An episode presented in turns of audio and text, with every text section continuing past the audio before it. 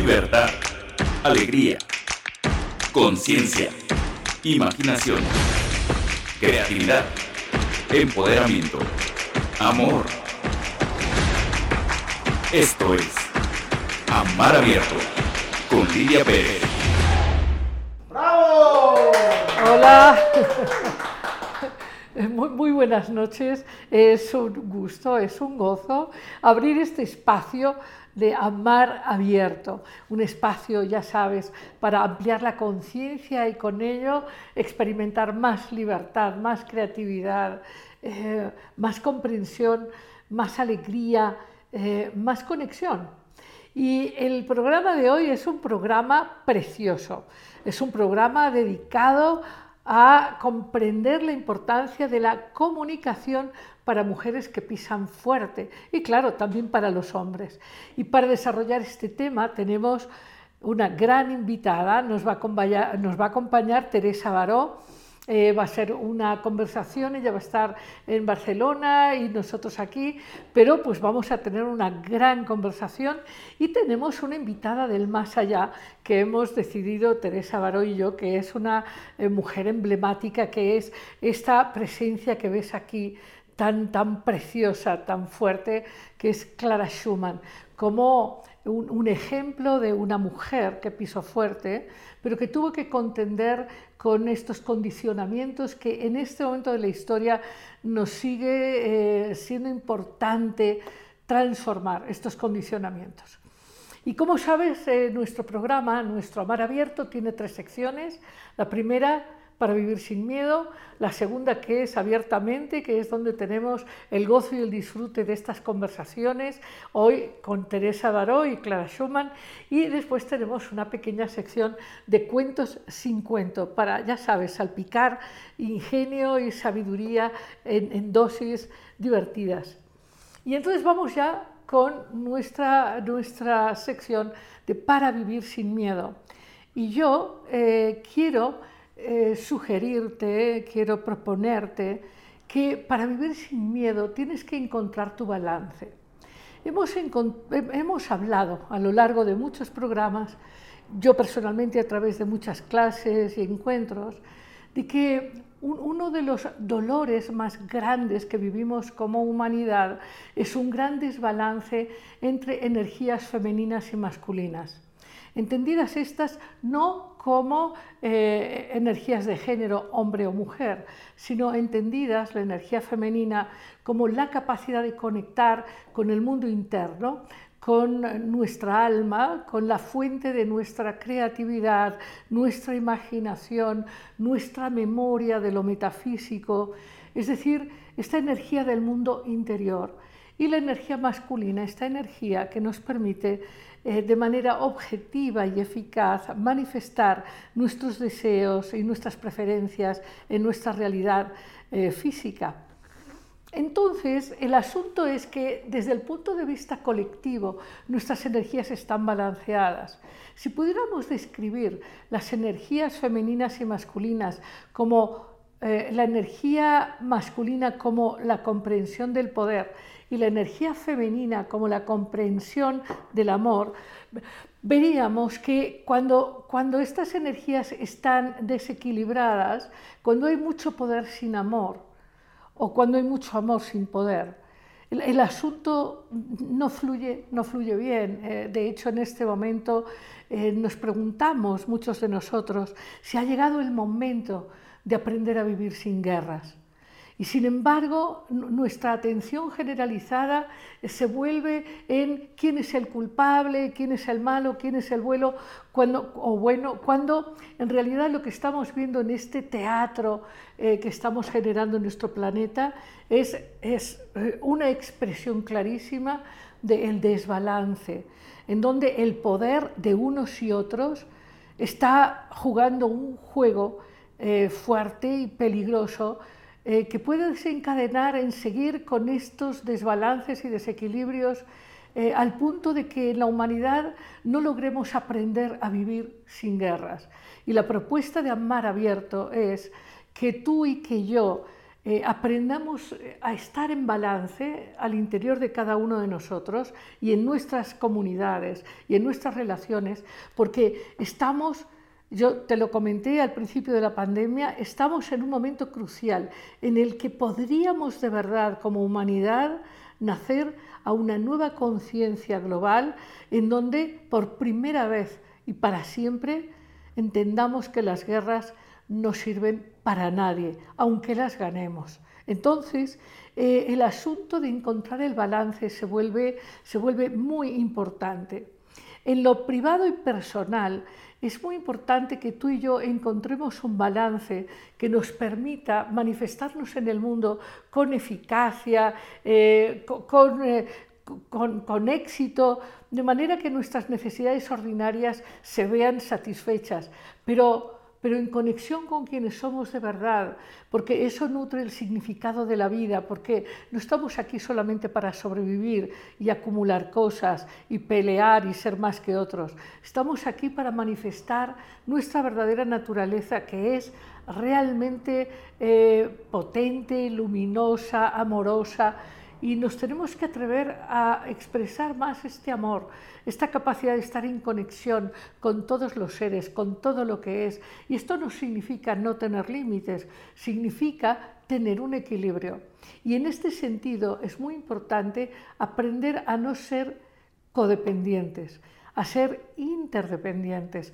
Todos nos necesitamos unos a otros, todos nos necesitamos y, claro que damos y recibimos, pero este equilibrio, este balance tiene que ver con dar y recibir al mismo tiempo. Es decir, no, jugar un juego en donde los otros nos tienen que dar siempre o tenemos que ser nosotros los que demos siempre, porque, porque eso se vuelve desequilibrado y ese desequilibrio produce dolor, eh, produce insatisfacción, produce conflicto. Y la propuesta que yo te hago desde Amar Abierto es encuentra tu balance, no, seas codependiente, más bien busca tu propio poder interior y, tu propia alma y vive sabiendo que eres capaz y suficiente para crear la vida que tú quieres.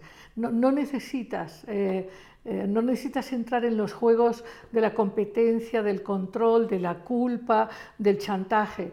No, más bien, si tú recuperas la totalidad de quien eres, recuperas tus energías intuitivas, creativas, recuperas tu pasión, tu propia dignidad y desarrollas tus habilidades de actuar en el mundo con firmeza, con claridad, con eficacia, si tú atreves a, crecer plenamente en todo lo que tú eres, claro que no solamente encontrarás una manera de experimentarte con libertad, con abundancia, con gozo, sino que, aunque ahora mismo no puedas verlo o creerlo, serás una parte significativa que abrirá estos nuevos mapas que permitirán a la humanidad vivir sin guerras. Y bueno, pues esta es mi sugerencia desde Amar Abierto para Vivir sin Miedo. Y nos vamos ahora con esta preciosa entrevista, este precioso encuentro en Abiertamente con Teresa Baró, que ya está muy próxima ya a entrar en este diálogo precioso que tendremos el día de hoy de comunicación para mujeres que pisan fuerte. Vamos ya.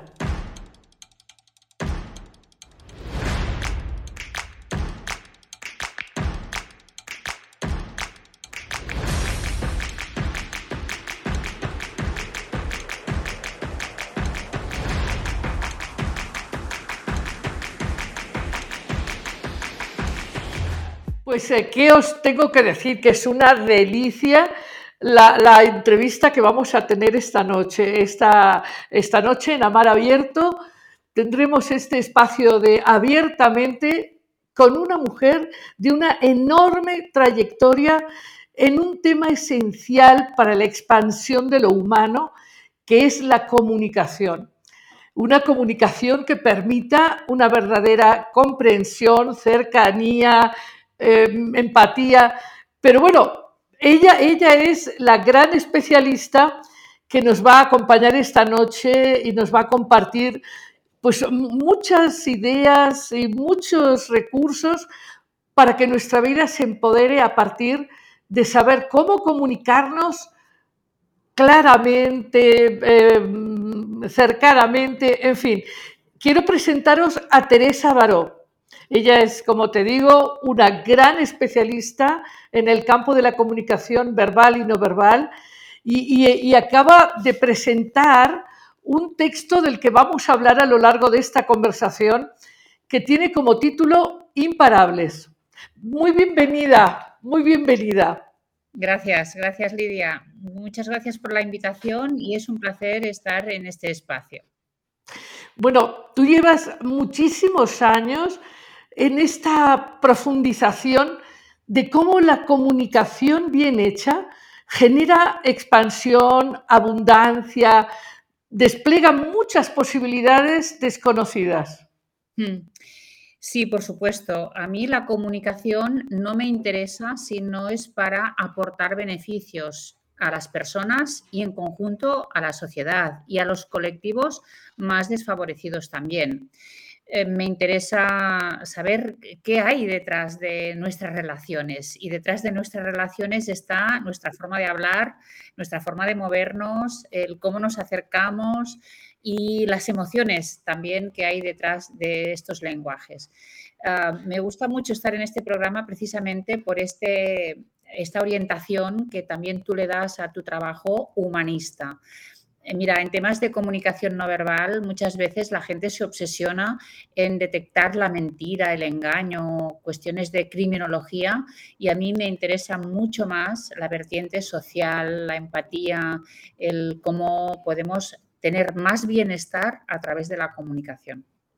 Sí, eh, compartía contigo que quizás uno de los mayores problemas que hay en el mundo es esta sensación de separación, de, la necesidad de estar en defensa, que acaba finalmente en, eventos mundiales como el que ahora estamos viviendo en Europa del Este.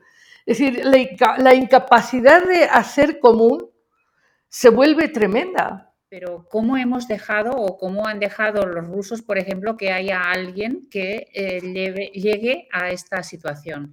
Bueno, pues quizás si todos fuéramos más inteligentes emocionalmente y nos comunicáramos mejor y fuéramos más asertivos, pues quizá no, no llegaríamos a estas situaciones. Yo de todas formas, déjame que ahora entre en el tema, creo que si las mujeres tuviéramos más poder, eh, quizá evitaríamos muchas de estas situaciones. Pero para eso tenemos que alcanzarlo y tenemos que querer, tenemos que querer eh, tomar este poder.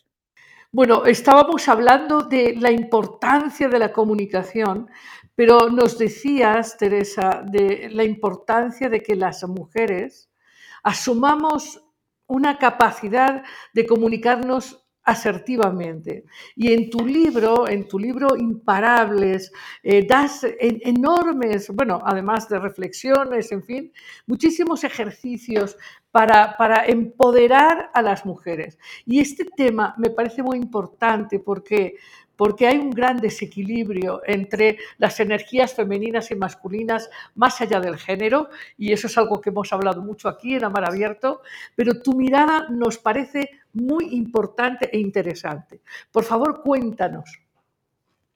Bueno, precisamente el título, Imparables, ah, eh, es una especie de símbolo, es decir, a las mujeres nos han parado realmente durante siglos y casi diría milenios, ¿no? porque somos capaces de hacer muchas cosas y además bien hechas. Podemos aportar talento, habilidades, podemos aportar una mirada especial. Pensamos que la maternidad, por ejemplo, nos da una mirada del mundo yo creo que muy distinta, pero nos han parado constantemente nos han dejado en la sombra, nos han tenido encerradas en casa, nos han negado el derecho a la educación superior la mayoría eh, de los siglos que hemos vivido. Hasta hace poco no hemos podido acceder a una educación igual que ellos. y eh, por lo tanto ahora es el momento de avanzar y de avanzar en ámbitos donde todavía no tenemos suficiente presencia. Para poder hacer esto, para poder avanzar, necesitamos comunicarnos de una forma eficaz. ¿Por qué? Pues porque precisamente la educación recibida ha sido para que nos comuniquemos mal en el sentido en el sentido de que nos comunicamos bien cuando estamos entre amigas, en casa, en la familia, pero en cambio no tenemos estas herramientas para hablar en el ámbito público, en el ámbito de la empresa, de los negocios o del poder. Y por lo tanto, mi propuesta es entrenar, dar herramientas, dar técnicas para que las mujeres tengamos las mismas habilidades o incluso más, porque podemos añadir otras, que los hombres en estos ámbitos profesionales y específicamente digo también ámbitos directivos y de poder, que es donde todavía hacemos falta porque no, no estamos suficientemente representadas. Eh, no puedo estar más de acuerdo contigo. Con frecuencia conversamos en si tú ves las grandes reuniones de políticos en, en el ámbito del poder gubernamental o económico, en fin, pues son reuniones donde hay puros hombres y en todas las ciudades del planeta donde hay, no sé, restaurantes eh, importantes, en fin, pues eh, si vas, hay hombres o, o compañeras de voz callada y diga usted, ¿no? Claro. Por, cierto, por cierto, Teresa, eh, tenemos aquí tam también a sugerencia tuya la imagen de Clara Schumann. Ya ves que aquí tenemos siempre un invitado del más allá. Y Clara Schumann es un claro ejemplo de lo que nos estás poniendo. Cuéntanos un poquito de, de, de, tu simpatía por Clara y por todas estas mujeres que han hecho y han generado un éxito enorme en sus compañeros. Mira, uh, pues es que es ejemplo de tantas cosas, Clara Schumann, y si hubiera vivido en nuestra época, probablemente sería ahora una mujer uh, célebre, uh, con grandes éxitos y estaría de gira mundial dando conciertos de piano porque era pianista y una gran compositora, ¿no? Pero precisamente por la época que le tocó vivir, pues la pararon. ahora podría ser imparable, pero en aquel momento tuvo un freno que fue precisamente casarse y casarse con otro uh, célebre uh, músico, compositor y pianista, pero ella tuvo que someter su carrera profesional, que era brillantísima, a los 18 años ya había recibido premios y honores por parte incluso del emperador y en cambio en el momento de casarse su futuro marido le regala un libro de recetas de cocina porque tiene que empezar a cuidar de la familia. Tendrán ocho hijos y ella solo podrá dedicar sus ratos que le quedan, sus ratos libres a la música que es su pasión. Imaginad el talento que hemos perdido porque esta mujer tuvo que asumir esta responsabilidad. Eh, no entraré aquí en el, en el, hecho de que podemos hacer las dos cosas. Podemos ser madres y podemos también aportar mucho a la humanidad. ¿eh? Es, decir, esto se puede combinar. Pero claro, en aquel momento no era tan compatible porque la prioridad era estar al servicio del marido y de la familia. Y por lo tanto, sabemos que lo primero que hizo cuando empezó, los primeros días de casada, fue empezar a organizar eventos y fiestas para su marido. En fin, es una mujer que, que, podía brillar y que en cambio ha pasado a ocupar un segundo plano en la historia, que esto también es otro de los problemas que tenemos, que ha habido mujeres absolutamente destacables, pero la historia las ha borrado. Bueno, y en este ejemplo que, que, es emblemático de cuando es el día de la madre o el cumpleaños de la mujer, que le regalen una plancha, una licuadora, es, o sea, es, es, fuerte, es fuerte, ¿no? Es que, es que es que esto que estás diciendo tan claramente y que en tu libro Imparables desarrollas con tanta profundidad, esta manera de parar la voz y el poder de la mujer es, es en muchos niveles y a veces en formas muy sutiles. ¿eh? Así como hace, no sé, quizás dos generaciones un padre miraba a un hijo y lo paraba con solo mirarlo, hoy en las reuniones en general sociales se percibe eso también. O sea, este callar la voz.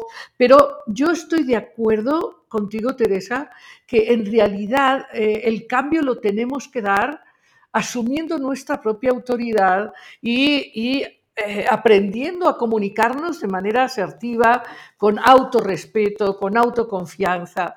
Y creo que en esto nos puedes decir muchísimas cosas. O sea, dinos, eh, eh, ¿qué, ¿qué propones como elementos básicos para aprender a asumir nuestra comunicación asertiva y clara? Mira, te voy a contar el origen del libro porque creo que esto explica muy bien en qué situación nos encontramos las mujeres profesionales de hoy. Y es que yo he asesorado desde hace muchos años a hombres y a mujeres, directivos y directivas, menos directivas porque hay menos. Eh, pero me daba cuenta de que los problemas a los que se enfrentan son diferentes. Eh, un hombre, bueno, pues a lo mejor tiene que hablar con más persuasión, con más claridad, pero una mujer lo primero que te pide es cómo hacer para que no me interrumpan en las reuniones. ¿Cómo hacer para que me escuchen? Porque me siento totalmente, sobre todo en un entorno masculino, pues me siento como totalmente mm, devaluada, ¿no? Incluso una mujer, una directiva de marketing me decía, cuando estoy en la reunión general, todos los demás son hombres y me llaman la nena del marketing, la niña del marketing. De tal manera que estos son pequeñas frases, expresiones que a veces incluso se dicen con un tono de humor, con, con incluso puede parecer con cariño, pero que en realidad es con descendencia, y que al final te van haciendo sentir más pequeña y, menos valorada. Y entonces, si tú no eres, consciente de esto, pues al final acabas con el famoso síndrome de la impostora. Y es que, bueno, tampoco soy tan buena, bueno, ellos saben más, bueno, yo tengo que llegar al nivel que todavía no tengo, tengo que prepararme más, tengo que estudiar más. Y entonces vemos a mujeres preparadísimas con unas historias académicas ah, fabulosas que no alcanzan los sueldos ni los niveles directivos que ellos sí tienen, sin estudiar tanto y sin tener tantos conocimientos, pero porque se venden mejor, porque ellos expresan seguridad en todo momento. Y nosotras, pues mm, siempre pensamos que no merecemos ni los elogios ni tenemos suficiente experiencia como para hablar alto y claro. Y este es uno de los grandes temas, ¿eh? es, el micromachismo que cada día va goteando, el, que te cortan, el, que te digan, oye, eh, quiero hablar con tu jefe cuando eres tú la jefa. Eh, todas estas situaciones que a veces mm, decimos, bueno, pero esto no es nada, pero efectivamente al final esto va calando, va, va influyendo. Bueno, y, además hay que comprender que esto no solo perjudica a las mujeres, perjudica a la sociedad en general, porque como tú planteas, hay una pérdida enorme de miradas y talentos que pueden complementar de una manera muy expansiva los procesos evolutivos de la humanidad. Y, efectivamente este jueguito semiseductor de la nena del marketing, de qué bonita te ves, es, es, es francamente ofensivo. Sí, ah, probablemente a ti te lo parece, a mí también, pero hay mujeres que han sido educadas precisamente para ser bonitas y para gustar y están todavía en este juego. Y yo no digo que no nos tengamos que cuidar y que no tengamos que ser atractivos y atractivas todos, ¿eh? pero esta función decorativa que se nos ha atribuido a las mujeres, evidentemente, mm, nos está haciendo mucho daño, daño a nuestra credibilidad, porque si yo voy a trabajar y lo único que se valora de mí es que soy bonita, joven y guapa o sexy, pues entonces, ¿dónde va a quedar mi valor profesional? ¿No? Por lo tanto, aquí ah, sí, eh, la educación tiene que cambiar mucho porque la prioridad en la educación femenina siempre ha sido tenemos que gustar, tenemos que complacer y tenemos que ser bonitas, porque si no somos bonitas no nos vamos a casar, como si esto fuera el único objetivo en la vida de una mujer. Claro, y, no estamos en contra del buen humor y, del sentido del humor y, las bromas eh, naturales en la convivencia cotidiana, en un trabajo, en cualquier lugar. Eh, no estamos tampoco en contra de, los hombres o de la energía masculina más allá del género pero sí estamos en contra de la falta de consideración, de respeto, que disminuye el poder, la autoridad, la capacidad de cualquier mujer en cualquier ámbito, porque como muy bien, muy bien constatas en tu libro, aún en Islandia, que es un ejemplo de equidad y de, eh, aún ahí hay una diferencia en términos de retribución económica en el mismo puesto y la misma función. Es fuerte. Sí, y eso, mira, incluso te diría que se puede eh, eliminar por ley, a base de leyes y a base de sanciones, eso se podría llegar a eliminar. Lo que es más difícil eliminar es lo que tenemos aquí dentro, eh, que ha sido... Y, eh, se ha ido cociendo a lo largo de siglos y, y esta, educación que hemos recibido diferenciada y que hemos asumido sin darnos cuenta, porque ahora tenemos una mirada más crítica, pero hasta ahora pues nadie se planteaba que las cosas podían ser diferentes.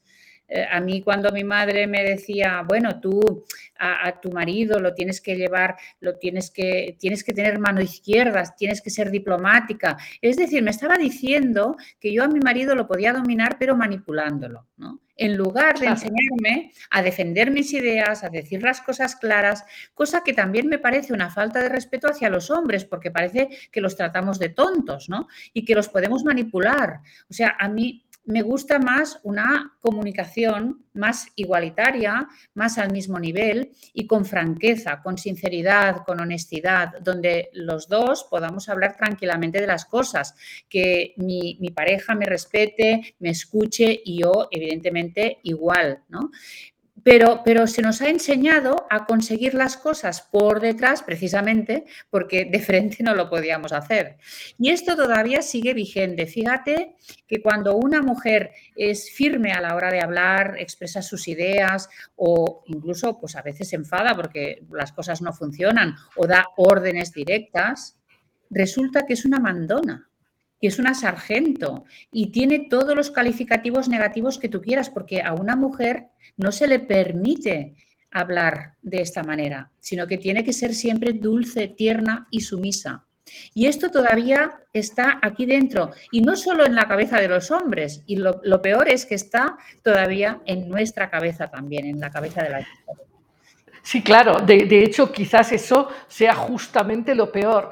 Pero hay un tema que me parece a mí muy importante en todo esto que estás planteando, y es que eh, cuando generamos estas eh, estrategias de control y de dominio y entonces eh, la mujer tiene que manipular y el hombre tiene que mantener su firmeza, ahí lo que se produce de hecho es una falta de intimidad y una falta de conexión, es decir, una falta esencial de comunicación. Y eso hace daño a las mujeres, los hombres, los niños, en fin, a todos, ¿no? Entonces, yo creo que esto que además dices, de que más allá de que los gobiernos pongan normas de equidad de género en los puestos y demás, si las mujeres siguen sintiendo esta necesidad o, o, esta mirada de que sin un hombre están incompletas, y que tienen que hacer todo lo posible para que él o ella los acepte, bueno, pues es que ese es un problema que efectivamente la mujer tiene que asumir como propio y transformarlo, porque si no parecería que tenemos que pedir permiso a la sociedad, a los gobiernos, a los hombres, de que nos permitan ser nosotras, manifestar nuestra autoridad, nuestra dignidad, nuestro autorrespeto. Y no, las mujeres tenemos que asumir nuestro destino y nuestro proceso de manifestarnos con libertad y con autorrespeto. Totalmente de acuerdo. Y es que es una cuestión de responsabilidad y de responsabilidad nuestra. Evidentemente, los hombres tienen su parte aquí, su trabajo, y los gobiernos tienen que hacer también lo que tengan que hacer, legislando, aplicando las normas, lo que sea. Pero nosotras tenemos que hacer también nuestros deberes, nuestras tareas, porque mm, al final, ah, eh, si nosotras no cada día no defendemos lo que nos corresponde, si no asumimos que podemos tener cargos directivos, por ejemplo.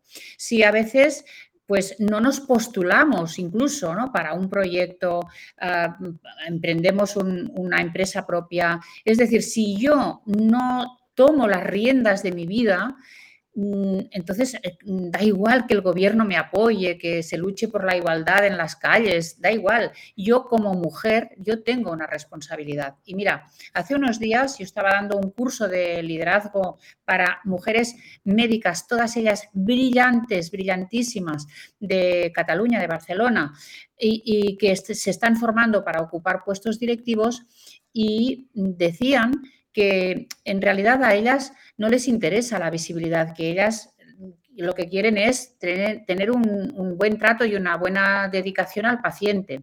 Y yo les decía, esto está muy bien, pero tenéis otra responsabilidad como mujeres profesionales y además mujeres brillantes que destacáis, y es abrir camino para las demás, porque necesitamos referentes, necesitamos que las jóvenes de hoy tengan referentes en ciencia, en tecnología, en arte, en música, en el poder, en la política. Nos faltan más modelos y por lo tanto, las que ahora estáis bien situadas en un punto de partida, tenéis que haceros visibles, porque si no, todo este trabajo queda escondido y al final siempre son ellos los que están en una zona de visibilidad y son los modelos a seguir.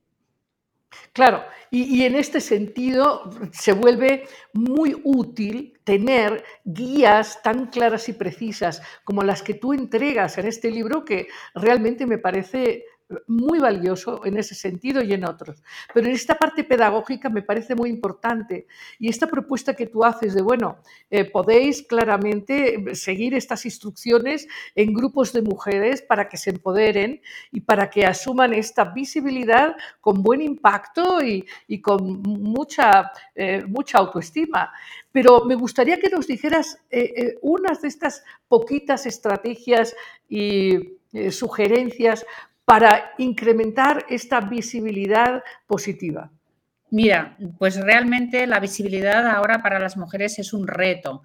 Y lo primero que diría es que decid que sí, aceptad todos los retos que se os propongan. Por ejemplo, una entrevista en televisión, en radio, grabar un vídeo, aunque sea para uso interno en vuestra empresa, ir a presentaciones, a congresos, a convenciones. Eh, esto en cuanto a visibilidad externa, pero también es muy importante la visibilidad interna, el hacer que os escuchen, el tener una presencia y una autoridad.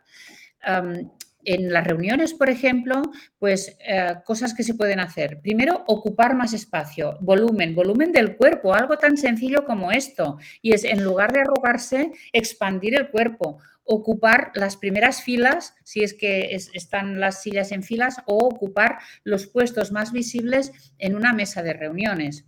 El llegar antes, por ejemplo, para poder hablar con los demás y, no sé, y expresar tus opiniones y hacer contactos. en el momento de intervenir, no ser la última cuando ya todo se ha dicho, sino ser la primera. Hablar de forma clara, con voz alta y sobre todo sin hacer gestos de adolescente. Y, muy importante, sin fórmulas de autodisminución. Por ejemplo, ay, bueno, pues no sé, yo es que creo que ya vosotros lo habréis pensado, pero yo diría que, bueno, pues por favor, no te disminuyas, habla con lo que tengas que decir, pero de una forma directa, puedes sonreír, ser amable, pero no hagas estas, ah, todos estos gestos y estas fórmulas verbales de autodisminución, porque los hombres interpretan esto que nos han enseñado a nosotras, que son signos de modestia, eh, que, indica, eh, nos dicen, no, no, tienes que ser arrogante, tienes que ser modesta, vale, muy bien. Pero ¿qué pasa? Que entre nosotras este lenguaje lo comprendemos bien, pero en cambio cuando hay hombres, ellos lo interpretan como una debilidad, lo interpretan como una falta de liderazgo. Y por eso, cuando hay un puesto vacante para un puesto de dirección, pues probablemente no piensan en una mujer que ha estado a la sombra, que es perfectamente capaz, pero que se ha comportado de una manera discreta, modesta y humilde. Sí, de, hecho, viene a la mente, viene a mi mente esta, esta como eh, posición infantil en donde proyectamos en el hombre al padre, a, la autoridad, eh, al sacerdote, al chamán, eh, en una posición completamente infantil y dependiente. pero además es una gran eh, ensoñación, porque la verdad es que como lo hemos mencionado en el programa, pero también con la imagen de Clara Schumann como referencia, lejos de que ellos sean los que provean la seguridad, el equilibrio, pues, pues, pues claro que no lo pueden hacer por nosotros. Así que una, una parte interesante sería que, que, cualquier mujer se sienta adulta con derecho propio a ser, a pensar e incluso a equivocarse, que no pasa nada, asumir el riesgo de equivocarse, ¿no? Bueno, precisamente estás eh, dando, poniendo el dedo en la llaga y es en todos los miedos que tenemos. Las mujeres eh, nos movemos en el entorno doméstico con una cierta seguridad, ¿no? Porque es nuestro ámbito donde nos han eh, educado, pero cuando salimos fuera, es siempre este miedo de no dar la talla, de no ser suficientemente buena, de ser criticada, de qué van a decir de mí, ah, de exponerse públicamente, el miedo al fracaso, el miedo a no ser perfectas. Y esto al final es porque siempre tenemos a este padre eh, presente, ¿no? Y que, son, normalmente son nuestros jefes, nuestros clientes a veces y nuestros propios compañeros. Mm, esto nos pasa específicamente con los hombres. Muchas veces el hombre eh, que tenemos al lado o, en un puesto superior nos trata bien y además a lo mejor incluso quiere confiar en nuestra capacidad y nos quiere empoderar. Y somos nosotras mismas las que renunciamos. Esto es lo peor de todo. Es que nosotras mismas muchas veces decimos, ay, no estoy preparada o ay, no, no, no, seguro que yo puedo hacerlo. Ay, pues... Y, estamos renunciando por miedo a este fracaso. De hecho, nos comportamos, como tú dices, casi como unas niñas, ¿no? Eh, por, eso cuando me preguntan, que es una pregunta muy frecuente, pero Teresa, entonces todo esto que tú propones, esto hace que nos masculinicemos. Yo no quiero masculinizarme. Yo siempre contesto lo mismo, no te tienes que masculinizar. Lo que no tienes que hacer es comportarte como una adolescente. Te tienes que comportar como una mujer adulta y no como un hombre, no como una mujer adulta. De hecho, eh, sería eh, una, una, traición enorme a nuestra eh, expansión y nuestra particular sensibilidad y creatividad el masculinizarnos. Yo creo que también eso se vuelve un territorio complejo porque hombres y mujeres tenemos energías femeninas y masculinas y lo que tendríamos que intentar es ser cada uno quien es de verdad, o sea, sin imitar a nada ni a nadie, porque cada uno de nosotros tiene todo lo necesario. Y entonces este discurso eh, sobre el género también nos confunde mucho.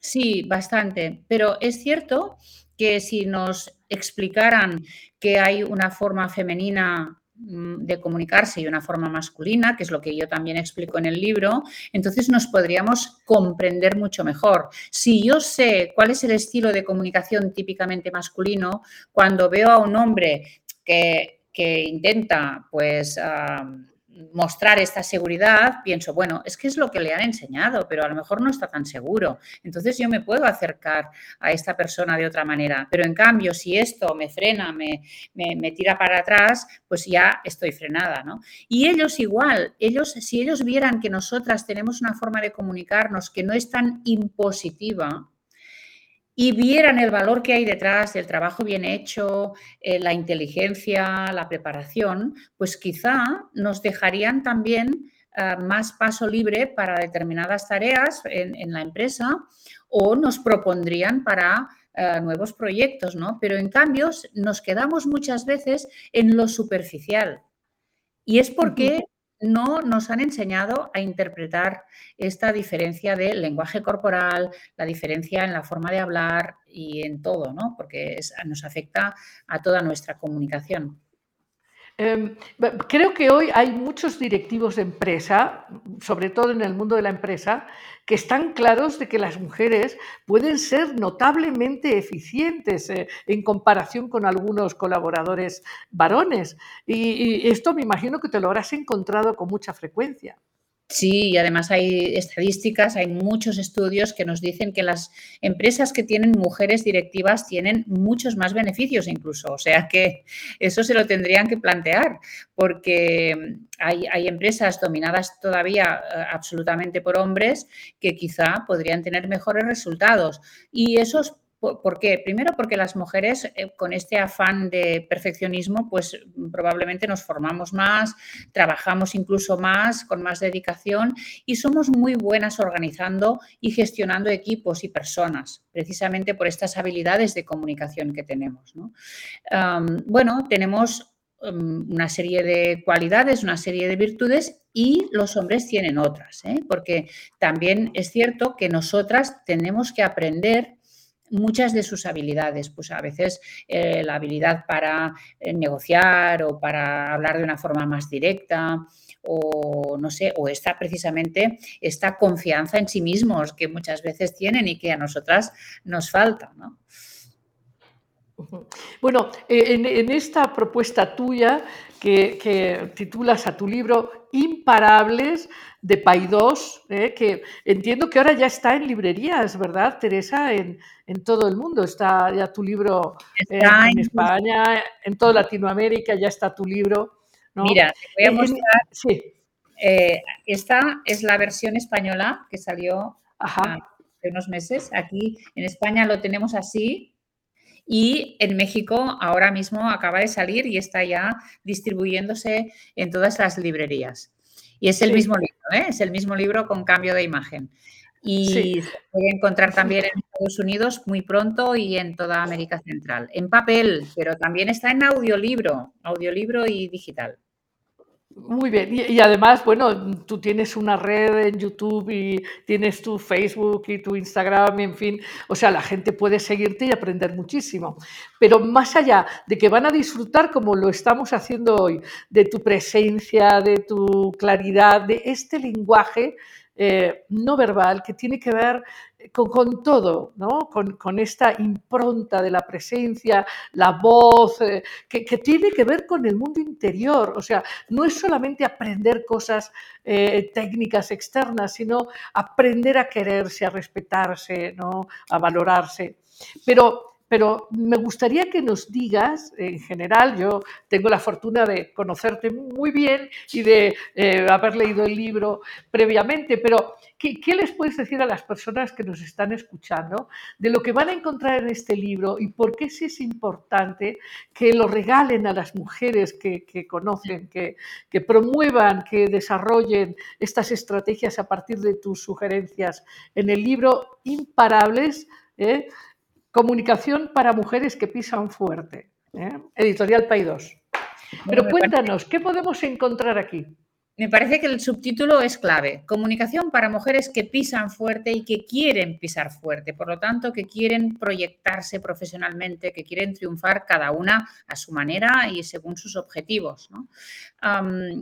Eh, encontrarán, sobre todo en la primera parte, unas herramientas para descubrirse a sí mismas, para detectar sus inseguridades, sus miedos y todas estas creencias limitantes que pueden tener y que es muy fácil que tengan porque hasta ahora todas las lectoras que me han escrito me han dicho, Teresa, yo respondo a este patrón. Y esto no es magia, es simplemente fruto de esta historia que arrastramos y de esta educación. Por lo tanto, lo más probable es que todas las lectoras se sientan identificadas en esta primera parte. Después pasamos a ver cómo superamos esto y yo propongo eh, tres cosas. Una es la gestión del tiempo. Para las mujeres esto es muy importante y precisamente pongo el ejemplo de Clara Schumann, el cómo ella es privada de su tiempo personal y por lo tanto es privada de su carrera y de sus éxitos. Y la gestión del tiempo, por lo tanto, es fundamental para una mujer y esta corresponsabilidad en las tareas domésticas y después un buen plan de visibilidad. El si yo no soy visible, no existo, por lo tanto, no cuentan conmigo. Yo tengo que ser visible en el entorno que yo decida, pero tengo que ser visible. Y a partir de aquí eh, superamos el síndrome de la impostora, el síndrome de Solomon, que es el miedo a brillar, una serie de síndromes que nos afectan sobre todo a las mujeres. Y después pasamos a la parte ya de técnicas, herramientas, trucos, fórmulas para comunicarnos mejor y para conseguir todo lo que hemos detectado. Eh, hay una parte muy importante, porque tú sabes que mi especialidad es la comunicación no verbal, eh, una parte muy importante donde explico las diferencias en la comunicación no verbal femenina y masculina y cómo esto afecta a nuestra seguridad, nuestra visibilidad y nuestra forma de comunicarnos. Eh, si somos conscientes de lo que hacemos con nuestro cuerpo, con nuestra mirada y con nuestra sonrisa, podemos cambiar mucho la percepción que los demás tienen de nosotras y por lo tanto nos van a tratar de forma distinta. O sea que yo puedo influir en el trato que me dan los demás a partir de mi propia comunicación. Y esto para mí es fundamental, es el saber que tú tienes las riendas de tu futuro, que no dependes de los demás, sino que las tienes en tus manos. Sí, eh, hablando de comunicación no verbal, ya veis que eh, uno de los temores fundamentales de las mujeres es em, estar perfectas, verse súper bien, y a veces hay en esta eh, inquietud de ser agradables y demás, una forma de mandar mensajes equívocos, porque a veces una mujer se pone muy guapa como si fuera a un cóctel en vez de entender que va a una reunión profesional y de este ejemplo otros muchos. Bueno, correcto. Y además te diría que lo tenemos tan aquí metido en la cabeza que, por ejemplo, eh, yo tengo un pelo muy rebelde y en mm, gran parte de los comentarios que me pone la gente, mujeres, la mayoría, en YouTube, en mi canal YouTube, es acerca de que voy despeinada. Y bueno, pues también al principio pues me, me molestaba un poco, ¿no? Pero al final he pensado, bueno, pues es que es mi pelo, es mi personalidad, soy yo. Eh, y, bueno, y a pesar de todo, pues a la gente le gusta mi contenido y, tengo cada vez más seguidores, ¿no? O sea que también es cierto que al final tenemos que superar todas estas inseguridades, este deseo de gustar a todo el mundo. Bueno, pues no voy a gustar a todo el mundo. Esto es imposible y lo tengo que asumir. Y esto asumir esto me hace más libre, porque entonces puedo hablar claro, puedo expresar mis ideas, puedo defender mis intereses, puedo eh, protestar, puedo reclamar lo que yo quiera. Pero si quiero gustar a todo el mundo, no podré decir nada, no podré salir apenas de casa, tendré que estar cuidando todo el rato mi indumentaria y mi pelo y a pesar de todo, tampoco voy a gustar a todo el mundo. O sea que el hecho de asumir que no soy perfecta, esto te da una liberación que recomiendo a todas las mujeres. Bueno, y ahora te hago una pregunta que vas a ver la pregunta del conflicto, el gran conflicto. Este, este deseo de las mujeres de asumir el espacio vital, eh, no solo en la casa, sino en la sociedad, en la empresa, eh, en el liderazgo incluso religioso, en fin, eh, hablamos de estas obispas alemanas como un ejemplo. esto parecería que está generando como, como la sensación de que estamos siendo como excesivas, eh, violentas, eh, como que efectivamente estamos traicionando el pacto de, la obediencia al status quo.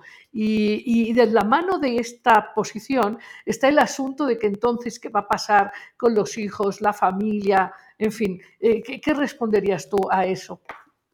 Bueno, esto me recuerda a una pregunta en una entrevista hace años ya en México, en un programa de radio muy famoso, que, donde la presentadora me preguntaba, Teresa, dime, dime cómo tenemos que hacer para que las mujeres vuelvan a ser femeninas. Y yo me quedé con los ojos así de grandes y, y digo, pero a ver, es que son femeninas también las mujeres de hoy. Es que aquí lo primero es ¿Qué entendemos por feminidad? ¿Qué entendemos por familia? ¿Y qué entendemos por masculinidad? Es que también hay otras masculinidades, ¿no? Hay otras, otras formas de ser hombre que no sea todo el día mandando y siendo muy fuerte. Y, pues hay, hay, formas de ser hombre que es ser un padre tierno, un compañero fantástico, eh, que, que, está a favor de tu carrera profesional, igual las mujeres. Es decir, al final no solo cambiamos las mujeres, lo que cambia es todo, cambia todo el concepto de la sociedad y de las relaciones, que lo que queremos, lo único que queremos es que sean más igualitarias y más equitativas. No queremos tampoco imponernos, porque esto sería otra vez caer en el error, ¿no? Sino que queremos unos hombres que sean compañeros, no que sean superiores, sino que sean compañeros. Y nosotras entiendo que compañeras también, ¿no? Claro, en este momento recuerdo esta eh, valiosa propuesta de Jung de, individuación, de que hombres y mujeres tenemos que armonizar al interior energías femeninas y masculinas y cuando eso pasa, pues está el hombre que puede ser perfectamente empático, dulce y a la vez fuerte y esta mujer que puede ser muy dulce y muy bella y a la vez eh, con autoridad y seguridad. O sea, se trata de esta integración que sería este equilibrio en la humanidad magnífico, ¿no? Ay, ojalá, ojalá, y, mm, porque, porque también los hombres muchas veces muestran esta seguridad y esta, este valor y este coraje como una fachada, porque realmente no, es, no está en su interior, es una forma defensiva, es, es una forma de aparentar y esto para ellos también es un yugo, también es un peso que tienen que llevar toda la vida. O sea que mm, a mí me parece que hay hombres que han dado ya el paso y se han liberado también de esta fachada y están mucho más tranquilos y relajados. Y a mí hay un concepto que me gusta mucho, que cada vez se, se, extiende más, que es el concepto de aliado. Hay muchos hombres aliados que, e, es, que hacen, que están al lado de las mujeres, no, no para defenderlas de nada, sino simplemente para evolucionar como sociedad porque ellos ven que también es necesario un cambio, es un nuevo concepto de sociedad y de vida incluso, ¿no? Y esto afecta a la educación de los hijos. Antes tú preguntabas qué va a pasar con la familia, pues es que los hijos lo entienden perfectamente, es otro modelo. Yo tengo dos hijos varones y, oye, y, asumen perfectamente pues cómo es su madre y con sus parejas tienen una relación totalmente distinta a la que podrían haber tenido sus abuelos. Claro, eh, eh, es muy claro y nos estamos dando cuenta de que eh, asumir estos roles tan, rígidamente extremos impide a cada uno de ellos experimentar la vida con gozo, con intimidad, con cercanía. estos hombres obligados a ser fuertes, intensos, que no podían abrazar a sus hijos porque no tenían este espacio emocional. O estas mujeres que, tenían que estar enclaustradas, ¿no? En tres, cuatro ladrillos en una cocina y que no podían experimentar el mundo social. Entonces yo creo que estamos ganando todos si todos nos equilibramos al interior y todos asumimos el mundo interno y el mundo externo al mismo tiempo. Y, ahora, eh, hablando de esta experiencia intensa que has tenido durante, desde que eras joven, porque tu inquietud es desde joven, ¿no? Eh, en esta experiencia que tuvimos los baby boomers, ¿no?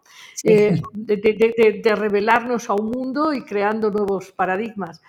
pero yo sí creo que la comunicación, la comunicación tiene un secreto profundo porque todo en la naturaleza, cuando entra en comunicación, se expande cuando la comunicación permite ¿no? el, encuentro.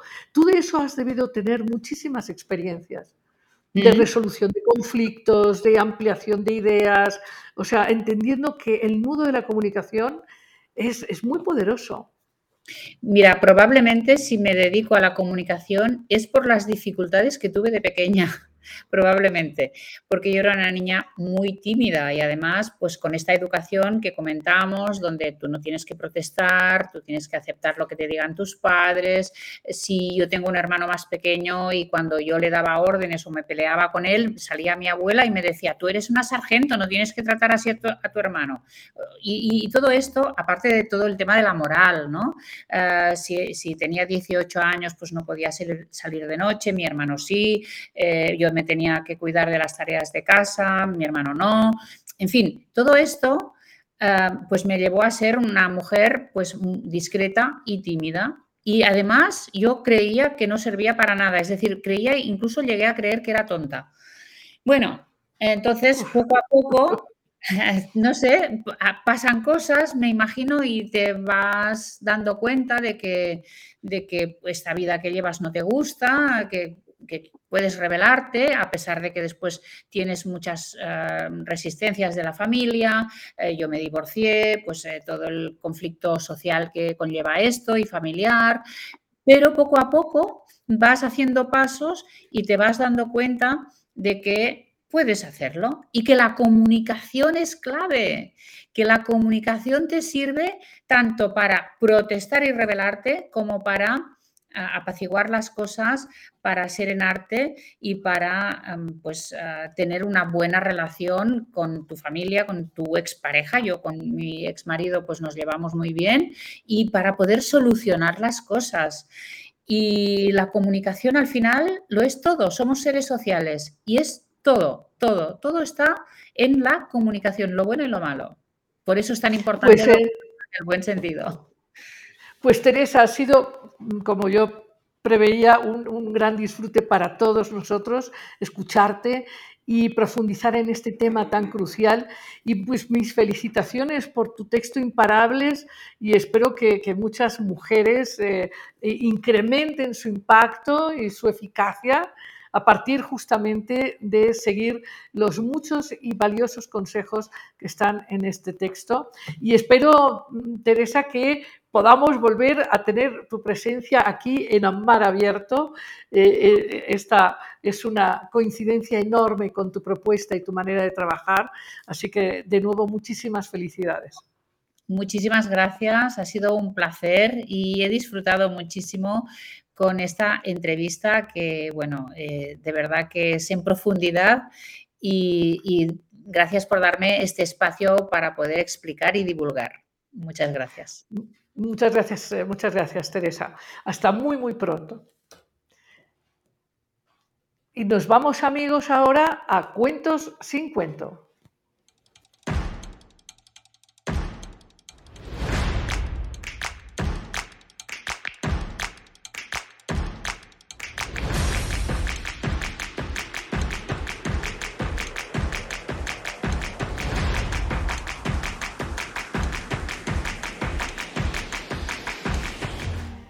Pues es un gozo para mí contarte otra historia, otra de estas historias cargadas de sabiduría, de humor y de memoria.